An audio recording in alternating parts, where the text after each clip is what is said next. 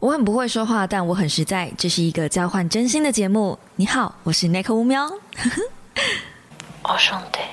Hello guys，欢迎来到五秒的备忘录。星期一的一大早，你还好吗？大家早安！我从东京回来了。没错，上一支录影到这一支录影的时间刚好间隔一个礼拜，看看我是不是时间抓的超级好呢？时间精算师，现在你听到的录音时间是八月四号的晚上十点五十三分，也就是说，你现在看到这支影片或者这支音档也是提前录制的。为什么呢？因为我现在人回到高雄去了，一个礼拜多一点点时间就来回。跑这样子，毕竟刚从国外回来，总是要携带一些欧米亚给啊到处分发的嘛。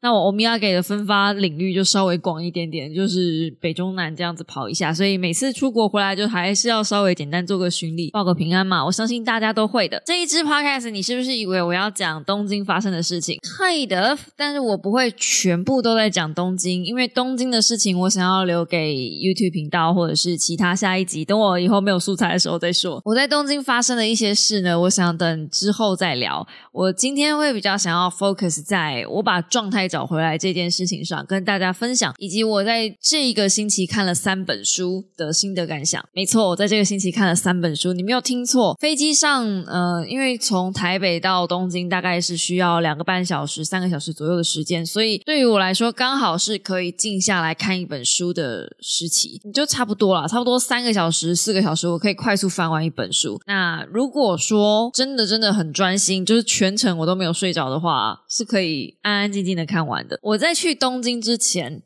就是我本来想要带去东京看的那一本小说，我就是已经分享给你们看了嘛。就是明日，明日又明日，我已经在上一支还是上上一支的 podcast，我已经分享给大家了。然后我在去东京之前，我又把原本要带去东京看的实体书也看完了。怎么会这么不可思议？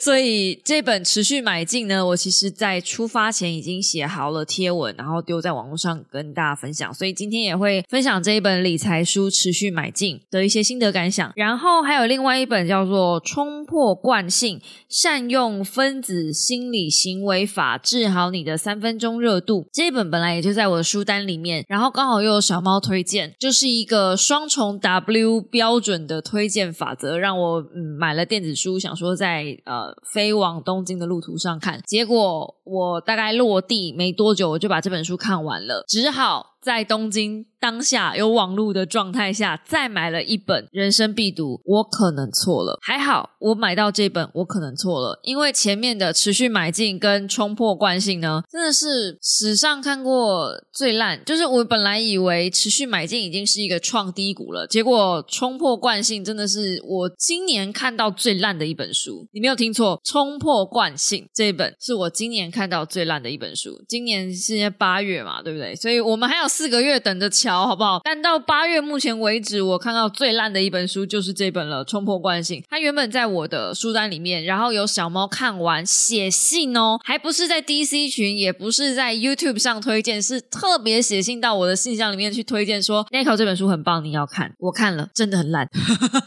那当然我会分享说为什么我会觉得烂的理由。我不是一个凭空就说哎这本书不好看不推荐这样的人。我你们知道我的，我若不推荐，一定有一个很好的理由，甚至。如果你有加入一百五十块以上的会员小猫，你可以在我的笔记里面看到为什么我觉得这些东西很烂。即便我觉得这本书没有什么可以推荐的地方，但我还是把它里面为数不多的重点都整理起来了。好，那么我们先来讲持续买进。对，所以如果你刚刚脑袋里面有串过一丝念头是要求今天这支 podcast 是来吐槽书的，那么你就对了，因为我可能会把重点放在持续买进跟冲破惯性这两本烂书的呃嗯评价。上这两本烂书真的差一点点毁了我整个东京的好心情，这样。但反正呢，因为它真的太烂了，所以我需要有一集。Podcast 来跟大家避雷一下，然后我们再来讲为什么我觉得我可能错了，会是人生必读。但它既然是人生必读了，其实你好像也不需要听我讲，就是我可能错了。这本书已经是二月份出版的书籍了，然后我误会它是一本哲学的佛教类型书籍，直到我后来去看了别人的书评才知道，哦，这本书好像真的很棒哎。然后买来看之后，还没有一个人能够讲出这本书的精髓，就是到目前为止网络上我看到的书评。大家都觉得讲的很棒，讲的很棒，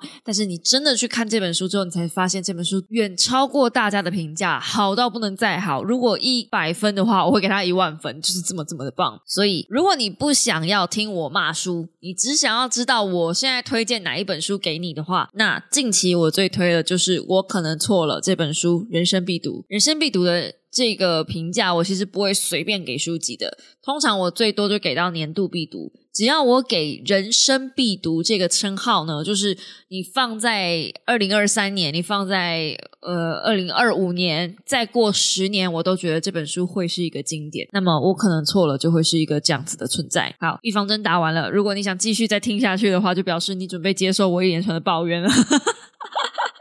可以吧，可以吧。好的，那么我们先来讲没那么糟的这一本《持续买进》。持续买进，在我心中的评价呢？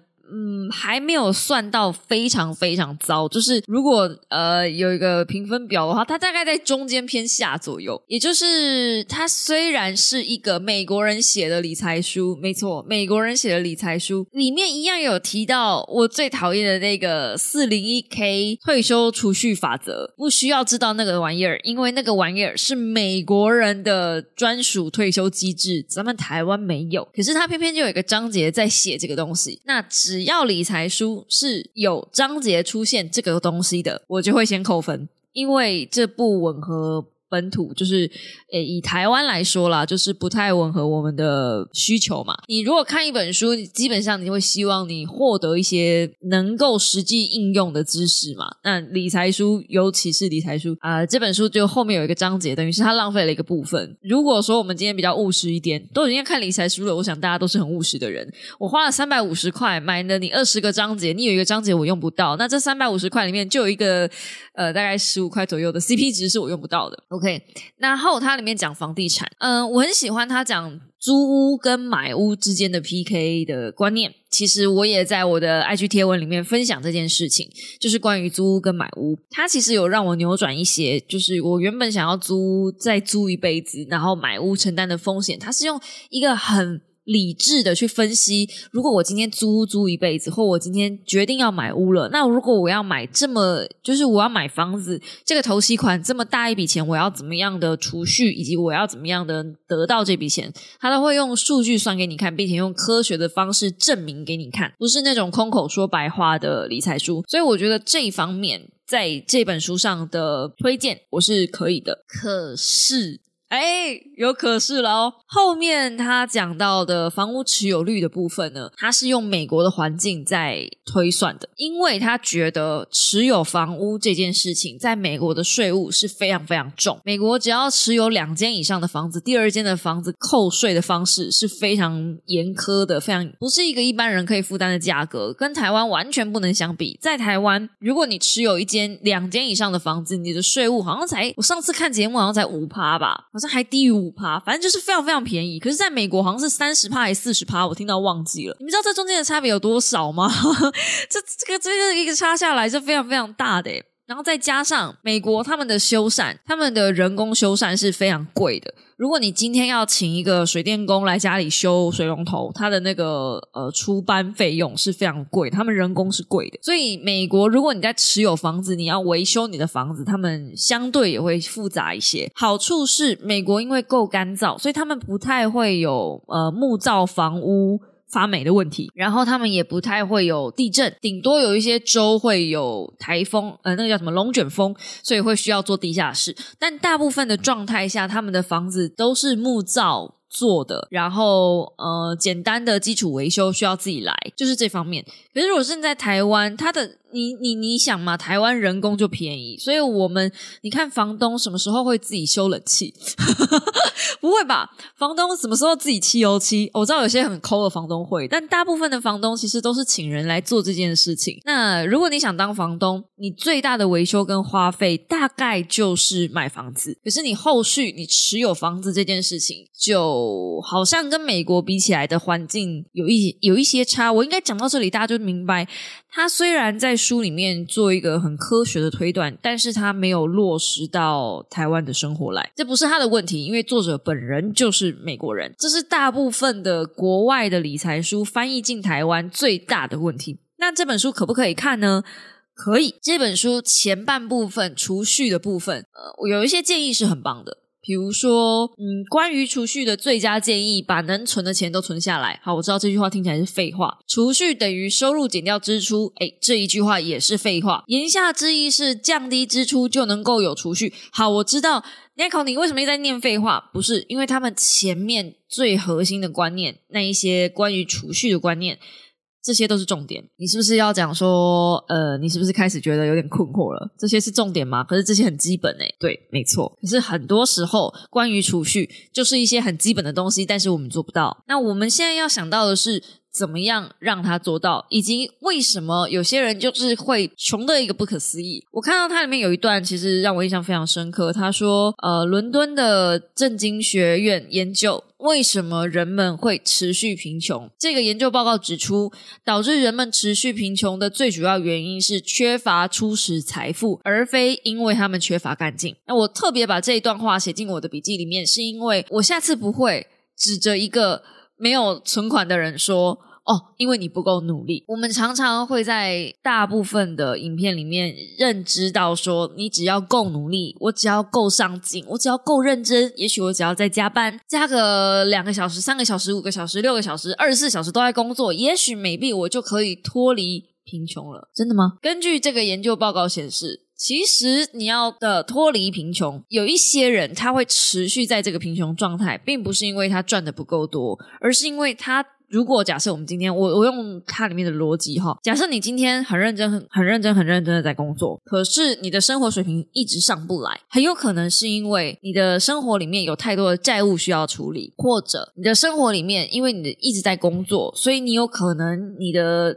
健康状况会被你的工作状况而拖累，导致最后哪怕你就算存到了一点钱，你也必须交给医院、交给医生，甚至交给保险。那假设这些状况也都没有发生，你就是很努力的工作，然后最后猝死，这一点意义都没有。因为如果钱不是拿来给自己享用、给自己提升生活品质的，那钱能拿来干嘛呢？所以大部分的人会持续一个贫穷线，是因为他们没有初始财富。那这个初始财富要推到什么样的？门槛才够呢？甚至是如果没有超过这个门槛，他们很可能会再度落入贫穷。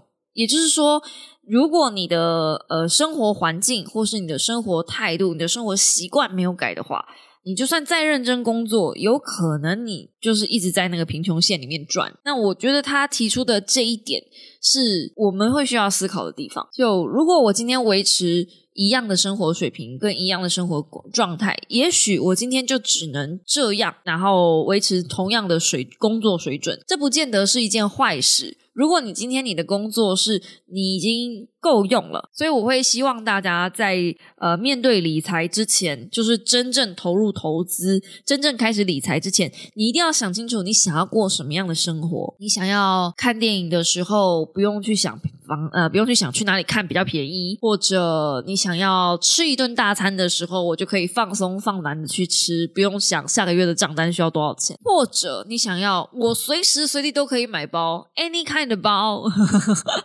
，any kind 的车，你想要的生活，你的物质欲望叠的越高，那你想要追求的东西就会越复杂跟越遥远，那你可能需要付出的东西就越多。啊，事实不就是这样吗？所以储蓄等于收入减掉支出这句话虽然都是一句废话，可是这句话很多人做不到，因为大家都是搞不清楚自己的支出多少，大家只搞懂自己的收入多少。然后一直在埋怨自己的收入不够。如果你能够真正的、客观的、理性的去看待自己的支出，也许你可能会对自己的收入不需要压力这么大。当然，我也不希望把大家养成阳性，这样我不希望太多羊咩咩，就是软绵绵只想喵喵 all day 的小猫，这是在我的群里面，这也不是一个上不上进的方式嘛。所以呢，我的笔记里面下面有提到，呃，如何增加收入，这是我认为这一本书非常棒的一个写作方式。它并不是提出了一个问题，提出了一个方案，然后就一个空口说白话，插着腰跟你说，嘿，你就开始存钱啊，然后就放生读者。没有，它后面会有一个如何增加收入，然后会有呃五点，甚至是六点，有些是八点，就是。怎么样去增加收入的方式？他写的这些，我觉得对于我来说，就是很理所当然。但我还是写在笔记里面，因为我觉得可以提供给会员小猫们，可能也许你们需要。但对我来说，如何增加收入这几点，我是已经知道的了。尝试，但我再说一次。这本书虽然对于我来说很多东西都是尝试，但这些尝试不见得人人可以做到。比如说出售自己的时间、出售自己的技能、额外去兼差，或者是教课，或者是成立自己的品牌，再不然就在职场上往上爬。这些东西你都知道，我们都知道怎么样增加收入，我们都知道怎么赚钱。这里指的不是投资哦，是赚钱。真的用你的劳力、你的心力、你的脑袋，或是你的 do something 去赚钱，我们大家都知道，因为赚钱说真的，呃，已经几百年的历史了，几千年的历史了，弄来弄去大概也弄不出什么新玩意儿了。你要赚钱，最基本的逻辑就是你必须提供一种服务或是一种产品，让对方愿意把他的钱从口袋里拿出来，这是赚钱的基本逻辑，每一个人都知道。Again。这本书就是一直不断的重复在讲，每个人都知道，但是大家都做不到的事情。就像你去看医生，医生告诉你，你就要你要健康，你就要多喝水，早点睡。但是我们就是做不到啊！你要说这本书好看吗？啊，我真的是不知道该给这本书什么样的评价呢？你要说它好吗？嗯，可是你要说它不好吗？嗯，这样你们懂了吧？为什么我会说这本书我看了好像没看，这样好像看了一个寂寞。但它里面有一个章节是告诉你怎么样无罪恶感的花钱，这一个章节倒是帮助我在东京这一次玩的很开心，所以勉强这本书我可以给他一个中下的水准，这样。那当然也是很推荐大家没事就去数据翻翻看，除了后面。关于投资的部分，我觉得大家翻过就好。投资他有讲到一些股票的东西，那他讲股票的东西呢，我自己觉得虽然在讲 ETF，然后讲一些美股的事情，那他也是比较崇尚持续买入嘛。你看他的书名就知道，它叫做持续买进，所以他也是 buy and hold 的那一票支持者，就是买进然后持有藏着放着，所以也是买大盘，也是买 ETF，也是买一个未来希望。那如果你要看这种书呢，我有推荐其他本台湾人写的更贴近台湾地气，然后一样是在推荐美股的书，我已经推到不想再推了。要怎么说呢？就是我有看过更好的了，所以你现在给我这个，我真的是 I don't know what to say。我在这本书里面没有得到太多的东西，所以他才会。在中下，但如果你是完全没有接触过任何理财书，就每一次都是听我讲，但从来没有拿过任何一本书起来看的人，这本书我觉得还是可以看一看的啦。那么持续买进就讲到这里，我们来讲冲破惯性吧。冲破惯性为什么我会觉得它是一本很烂的书啊？首先，这个作者是个台湾人吧，如果没有记错的话，他好像是一个。大学的老师，然后呢？严格说起来，哎，不对，他是一个精神科研究专家，对。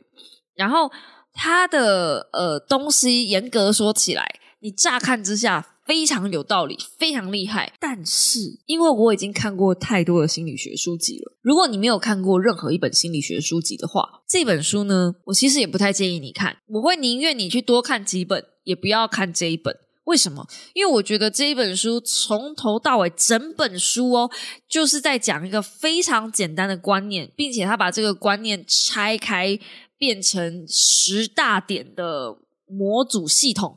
但他整本书在讲的就是成长型思维。成长型思维是什么样的感觉呢？我我讲一个感觉就好了。成长型思维的人，他是永远保持相当正面的状态，无论面对什么样的环境，无论面对什么样的挑战，他会视逆境为机会，他会视挫折为呃成长动能。我看见失败的时候，我不是看见失败，我是看到下一次我还有多少的进步空间。不要误会我，成长型思维其实是一种非常好的方式，但是过度了、过头了，会变成有一点过度正能量。这个我后续再讲为什么我没有那么喜欢。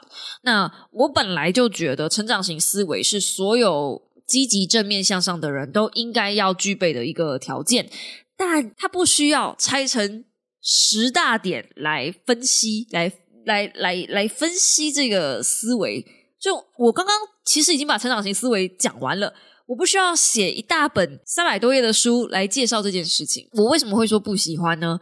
首先，这本书它最重要的核心观念就是它那十个模组。他在分享这十个模组的时候，其实无论是他前面的前置作业，要告诉你成长型思维、正能量是什么样的个性、什么样的心情、什么样的性格。呃，到后面他在写十个模组的时候，其实这个老师很直白的把人分成好跟坏。我的思考没有灰色地带，但如果我们真的有够社会化的话，就是你你如果在社会上打滚够久，你会知道有些事情并不是非黑即白。所以第一个，我不喜欢他把人很粗暴的分成优异的人跟普通一般的人。跟不好的人，就是他会认为，呃，你的你要够优异，你就是能够正面解读一些讯息，然后你面对不顺遂的事情的时候，你也能积极乐观。那你就好像永远只能积极乐观，好像不允许哭泣，不允许消极，不允许面对自己比较困惑那种东西。他也会认为比较优异的人是沉着冷静的，具有弹性跟思考力的，在面对压力跟逆境的时候有更快的适应力的，善用资源，把握每次学。机会的，你不觉得这样的人活得很累吗？但 anyway，他觉得这样子的人才是比较好的人，并且他鼓励大家把过程这这样子的自己。然后他也说，因为大脑是非常耗能器官，所以呢，常常我们会进入自动化模式。那我们要怎么样？避免自己进入这个自动化模式呢？我们必须要把习惯拆开，变成是一个大目标，变成是三个小目标，这样你能更快完成你自己的目标。这样你就不会让你的大脑进入自动化模式。你有没有觉得这个东西好像在哪里看过？没错，就是原子习惯。然后他说：“设定目标、拟定计划、执行、监控、及时回馈、修正、再次执行步骤，这些东西全部都是原子习惯。不要一口气设定太高的目标，比如说戒除饮料，不是要马上戒断，而是逐渐减少。要肯定自己逐渐修改的，呃，逐渐变小、逐渐改变的那种小目标。你一点点的进步，也要肯定自己。”那是进步，我已经不想讲这是出自哪一本书了。反正这一种书在各大的心理学的书籍里面多不胜数。我不是说他写的不好，我只是说没有必要一直重复。他光这一些概念重复了一整个章节，可是我三句话就就讲完了。然后他的十大模组，我现在念给你们听哦。主要是正向注意力、放大镜、广角镜、驱动、魔镜、吸引力。吸星大法、跨栏、迁移、正向循环，它后面都会加一个系统，比如说正向注意力系统、放大镜系统、广角镜系统、驱动系统、魔镜系统。Anyway，就是都会有这些系统，它有十大模组。那么我们点进去看，什么叫做正向注意力系统呢？就是你要寻找自己的价值，增加效能，找出主动性，就是你这一些东西是经过我主动思考的，并且我去为了我自己主动思考，然后具有意识的行为去负责。接着是归属感的培养。那什么是放大镜呢？找出微不足道的改变，去肯定这项改变。并且专注在正向的情绪上。接着是广角镜，增加自己的能力，扩展多面向的经验，累积能量。那什么是驱动呢？哎，来了，看见自己的价值，比如说十年后是什么样子，累积自己的成就感，写下每天完成的事情，不断反思。现在我们来看驱动跟正向注意力。如果你不是看文字，因为我们现在是 podcast 嘛，好像听过就过了，对不对？可是刚刚注意力的第一点叫做寻找价值，现在驱动的第一点叫做看见价值。你怎么不能把驱动跟正向注意力合并成一点呢？OK，那那么那我们来点魔镜嘛？什么是魔镜？OK，魔镜就是要接受自己。知道自己的真面目，然后要回顾自己在每一个生活、每一个面向的效能感有没有？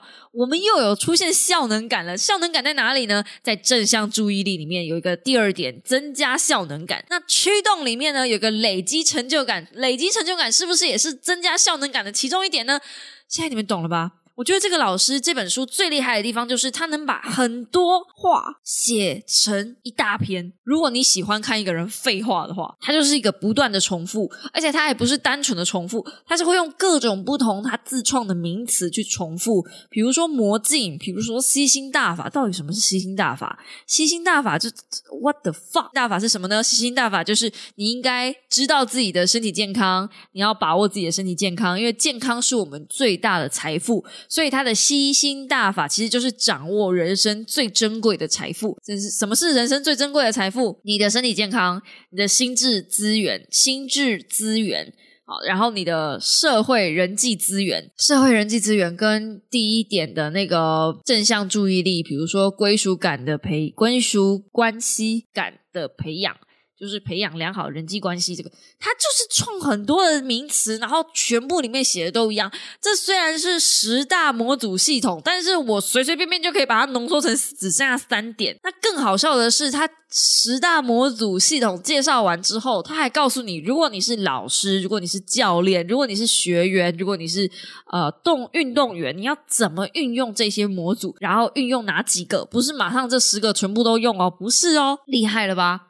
如果你是运动员的话，你可能就是用呃驱动啊，然后魔镜啊，还有正向注意力，还有放大镜这四个模组搭配运用就可以。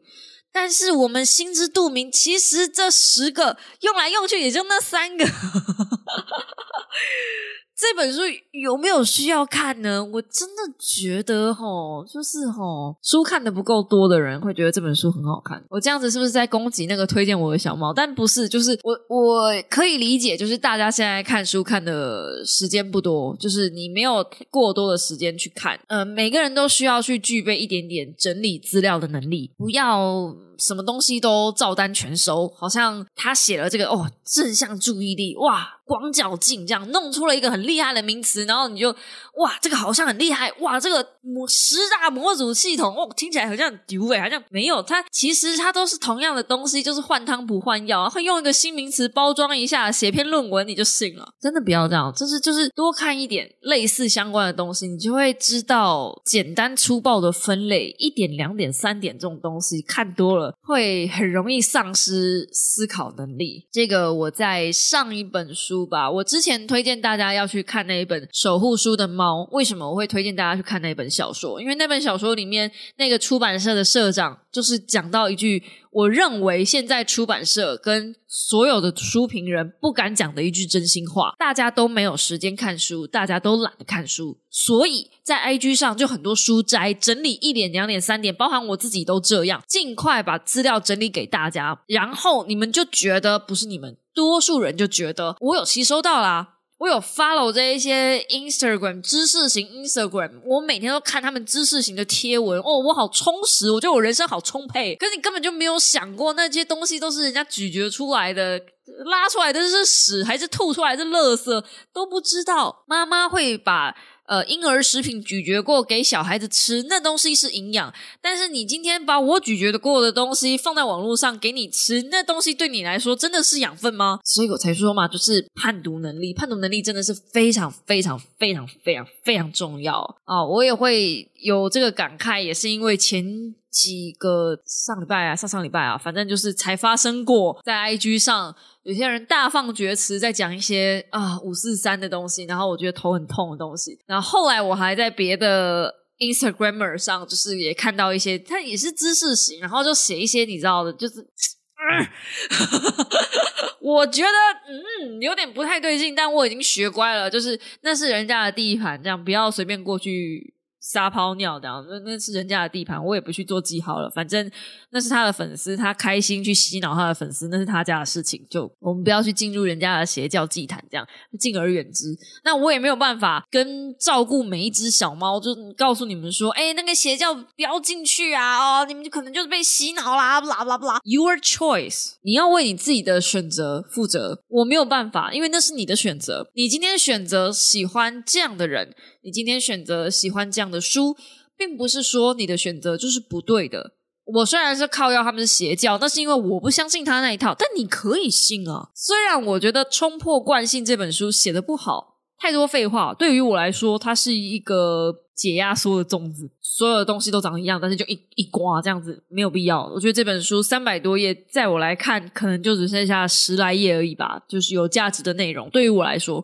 可是那是因为我已经看了很多年的心理学书籍，然后我也看了真的很多很棒的书籍了，所以他提过的论点，现在他在书里面讲的东西，我觉得已经过时了。可是这是我觉得，你可能不这么觉得，你可能觉得。对你来说，这是很新鲜，才刚刚接受到的新资讯，所以对你来说，这东西 OK，你喜欢。那也没什么不好啊，就真的就是就是就是每一个人的决定，大家有大家自己的抉择，所以也不用急着泡我，然后也不用急着给我一星，就不用急着告诉我说，哼，好可惜你看不懂。这样每次有小猫推荐我书，然后我把这本书骂爆，接着就会那一只猫或那然后那一群人喜欢这本书的人就说，哎，你你都看不懂，我怎么可能看不懂啊？就是每个人在的。位置不一样，然后看过的东西不一样，然后年龄可能也不一样。如果说今天是一个国中生看到这本书，我会觉得，诶，那很棒。可能你接触到的东西还不够多，然后有一些新鲜的名词告诉，就是糊弄的领啊，也没关系。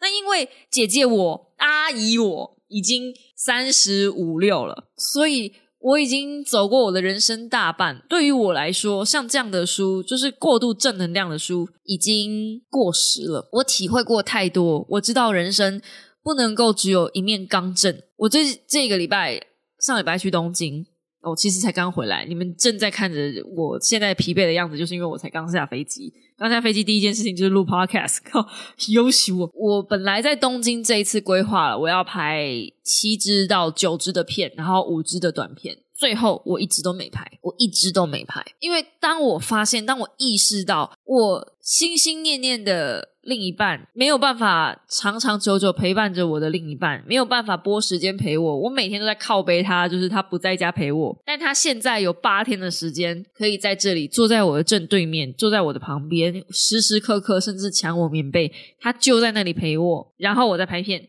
我在工作，我在划手机，我在跟小猫们社群，我在划 Instagram，这些东西有多不健康？我要做的事是这个吗？这是我想要的吗？这是我想要的工作吗？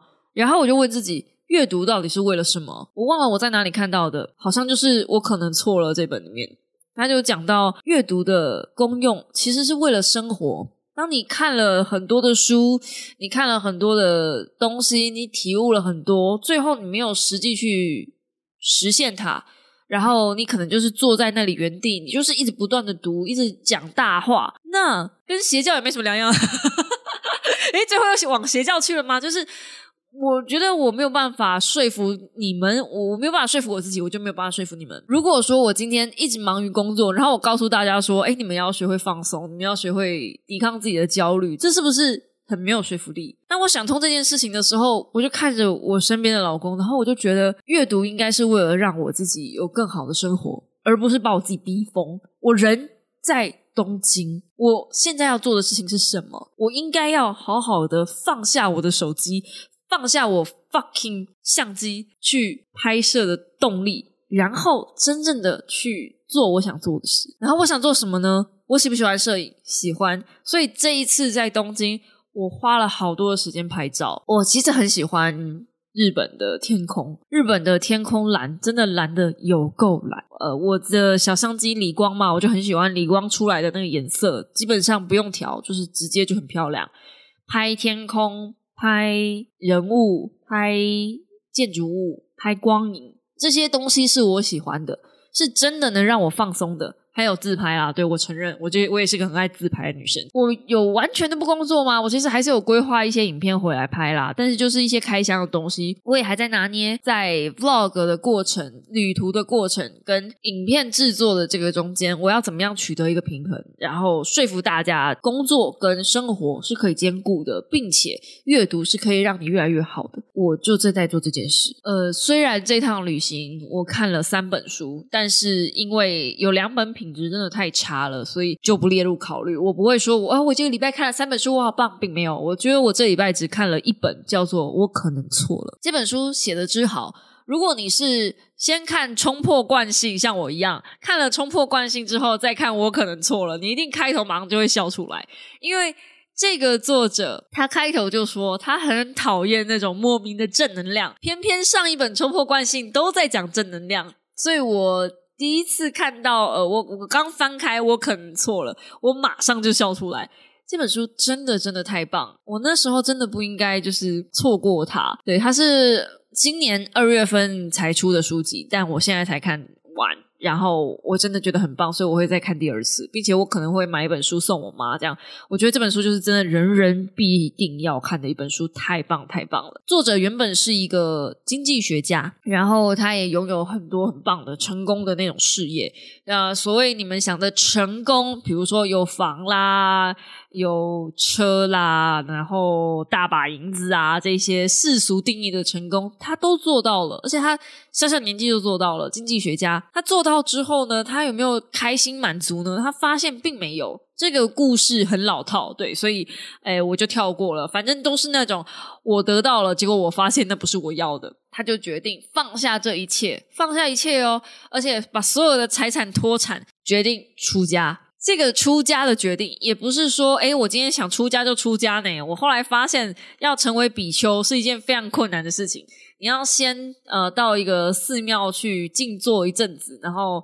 真的去下定决心做这件事情，它还有很多的规则跟规范，也不是你衣服脱了、头发剃了就可以去。它整个过程其实都很考验人性。甚至有记者访问他说：“如果你有没有想过，如果全世界的人都去当比丘，甚至比丘尼的话，那会怎么办？”呃，by the way，比丘跟比丘尼是不可以有性行为的，所以他们也不可以，当然不可不能用现金，然后不能有交易行为，所有的吃都要呃借由化缘。来的化缘不是乞讨，他不会主动去跟你要食物，他会站在那边等待别人给他食物。呃，我对金钱看得很开，但是我他们那也看太开了吧？就是我有一种哇，这也太开了吧！而且他们一天只吃一餐，整个过程我觉得呃是那种心灵上的进化到一个极致，以至于身体跟着进化的那一种感觉。达赖喇嘛说这本书是可以改变全世界的书，一本非常非常重要的书。我本来看到达赖喇嘛，看到佛教，我就 吼吼谢谢。我对于宗教没什么兴趣，但你真的把它看进去之后呢，你会发现，哎，比丘也是人。这个经济学家在打坐的时候，他会把他打坐所有的杂念都告诉你，就是跟我在静坐的时候一模一样。我们在静坐的时候啊，我就跟大家，我就跟大家分享一下我静坐的时候。通常我静坐，就是眼睛闭着，然后静下来，什么音乐都不放，脑袋就开始。所以我等一下要干嘛？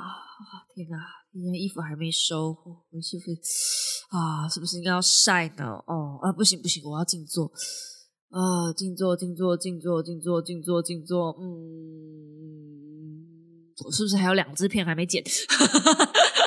可是他所有的那个杂念跟我的就是一模一样然后！我看到一看到他那样，我就安心了，你知道吗？因为我一直都觉得我是一个没有办法静坐的人，是不是？我是个很失败的人，是不是？我每次静坐真的进入那个禅意的时候，我就想睡觉，是不是表示我有问题？我是不是没有慧根？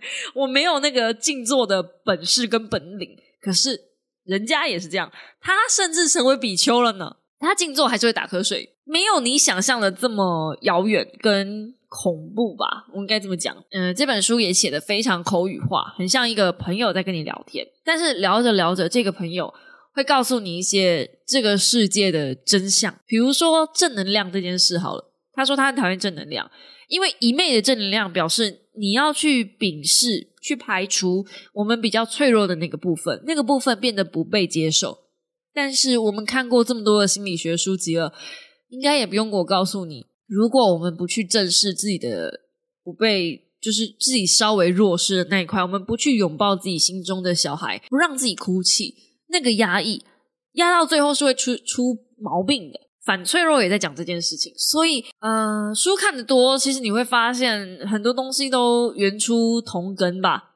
大家想的其实都差不多，毕竟大家都人嘛。无论你是什么样的人种，无论你是金发碧眼，还是你是出家的，就是大家本是同根生。书，如果你是挑对好书下去看的话，你得到的理论会差不多。我自己觉得不用到出家，不用像他那么激进，也可以得到书里面得到的事情。当然，他最后还俗了。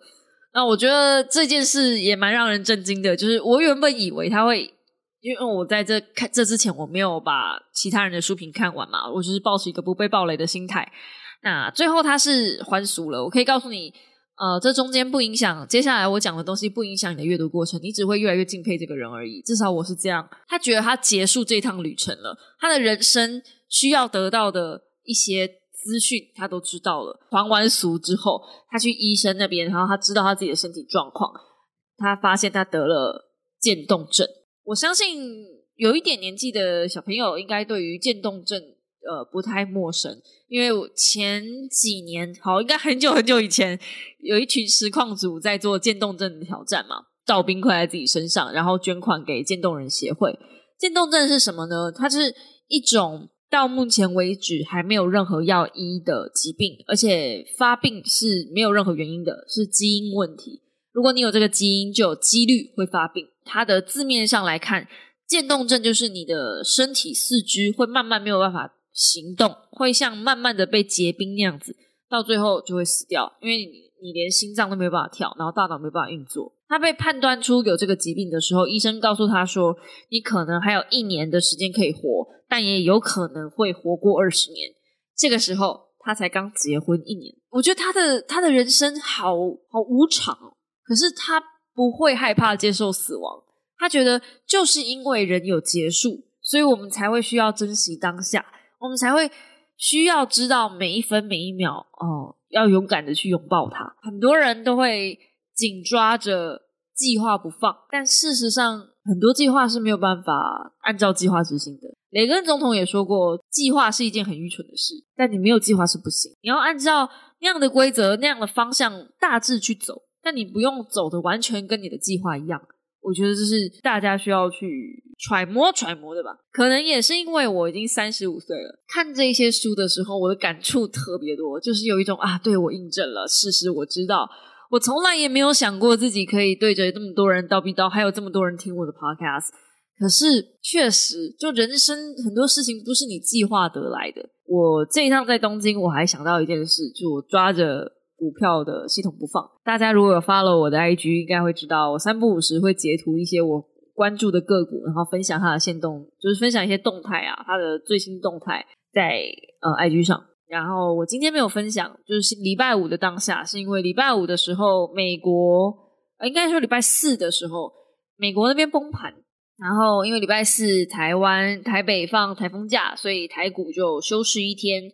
然后，呃，我们等于是补反应嘛，然后再加上今天美股外资大卖，就是礼拜五，礼拜五外资本来就是会卖，加加种种呢，台股大概跌了一百多点。我心里面就想说，那时候在看着手机，每一天我都在看手机，在看盘，稍微抓一下，就是感觉一下，不要让自己的股感不见。但我越越来越对这些上上下下的数字没有什么感觉，因为我知道他们就是会回来。崩掉的这一些七趴、十趴、九趴、十趴，它就是会回来。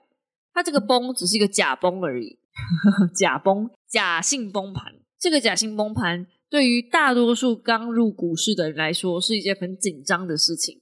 甚至有人还赖我说：“哎，今天大跌，你有看到吗？所以现在是怎样？我要要赶快抽了吗？我是不是要赶快卖了？”我就跟他说：“大跌你还卖？你疯了吗？” 那你现在卖不是赔了吗？因为我已经操作股市很多年了，所以我知道这个东西势必会回来。可是什么时候回来？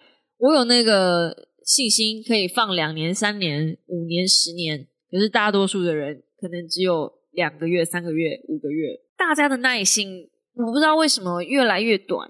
然后对于投资这件事情，大家也越来越短，就没有办法放很久。我不晓得是环境使然呢，还是网络使然呢，还是最近文化使然呢？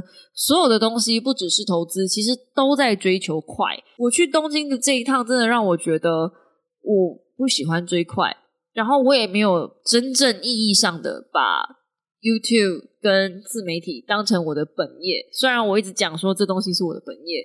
但我真的这趟去东京，我就心里面想说，如果是其他人，我看着那些旅游 vlogger。就是他们那些旅游系的自媒体，他们每天都这样出影片，然后我就看着每天大家都会更新，很认真的在规划自己的人生，很认真的在做自己的 brand。那我在干嘛？我在追求工作跟生活的平衡。没有没有没有没有，大家做自媒体的大家没有在追求平衡这件事情的，大家都是内卷卷到不行，就是把自己卷的跟寿司卷一样，一定要凹到一个不行，然后每天都要一支短片，每天都要一直 roll。大家如果有看阿元的 IG 的话，我真的觉得他超厉害的，忙成那个样子，但是还笑得出来。我如果忙的跟他那样子的话，我会觉得我生活很没有品质，我一点都不想笑，就是我们不想 social，他还会 social，我就是哦。死 gay 呢，我完全不行。去这趟去东京休息了一下，刚刚拿礼物去给我的教练兼朋友们，然后他们看到从东京回来的面包很开心，然后看到我的就说：“哎，你现在气色好多了。”我也觉得这一趟去东京，我之所以能看三本书，一个星期看三本书，虽然虽然是一些很烂的书啦，就是被我踩到地雷。哎，可是你们知道，看书看多了总是会踩到雷的吧？就像。夜路走多了，总是会遇到鬼一样。我觉得是慢慢我把看书的动力跟节奏找回来了。真的，上半年一个礼拜看一本，我觉得好痛苦哦。这个礼拜我看了三本，然后噗噗噗噗，虽然是很快的看掉，但阅读的过程都是喜欢的。哪怕是吐槽，看到不开心的书，看到雷书，一直疯狂的吐槽，一直疯狂的抓着老公吐槽，说他到底有完没完啊？他为什么要这样子啊？对。可是我还是看完了，那种成就感吧，不是说什么正能量要找正向循环性系统，要找自己的正能量吗？找自己的成就感吗？我总觉得这些东西就是我的成就感，在分享阅读、分享呃跟你们分享我发生的事情，这些东西就是我的成就感。然后我把自己的节奏找回来，我也很开心。真的，偶尔需要出去走一走，不要只是窝在家里面看书，看书看得多。如果没有实际运用起来的话，那也终究就只是邪教而已。我不想当邪教的教主，我也希望大家不要。真的，我们不要做这件事。好了，那么今天的 podcast 就到这边分享，简单分享一下给大家了。然后下个礼拜呢，我尽可能的生产一支说书给大家。那最少最少也会开个直播跟大家聊聊天。到时候我们再来聊东京发生的事情吧。那一样。会给 YouTube 会员的小猫，就是三百块以上的会员小猫呢，一样是有准备你们的礼物哦。这一次我买了超多的礼物给你们，其中一个呢是这个。现在如果有在看 YouTube 影片的话，其中一个是这个，我买到了限定的印章，然后我多买了三个，就是想说要送给会员小猫拿出来抽奖这样。到时候就对，请发了我的直播吧，我们直播再见。这个是这个这次去东京做了一件最疯狂的事情，就是我买了三万多块日币的文具，我都不知道我自己这么欠文具诶 但是都是买给大家的啦，就是买给大家的有啦，买给我自己也有啦，啊，就可能就拿一些东西出来抽奖吧。嗯，反正总之我们到时候见，不见不散。最后大家早安。拜拜呀。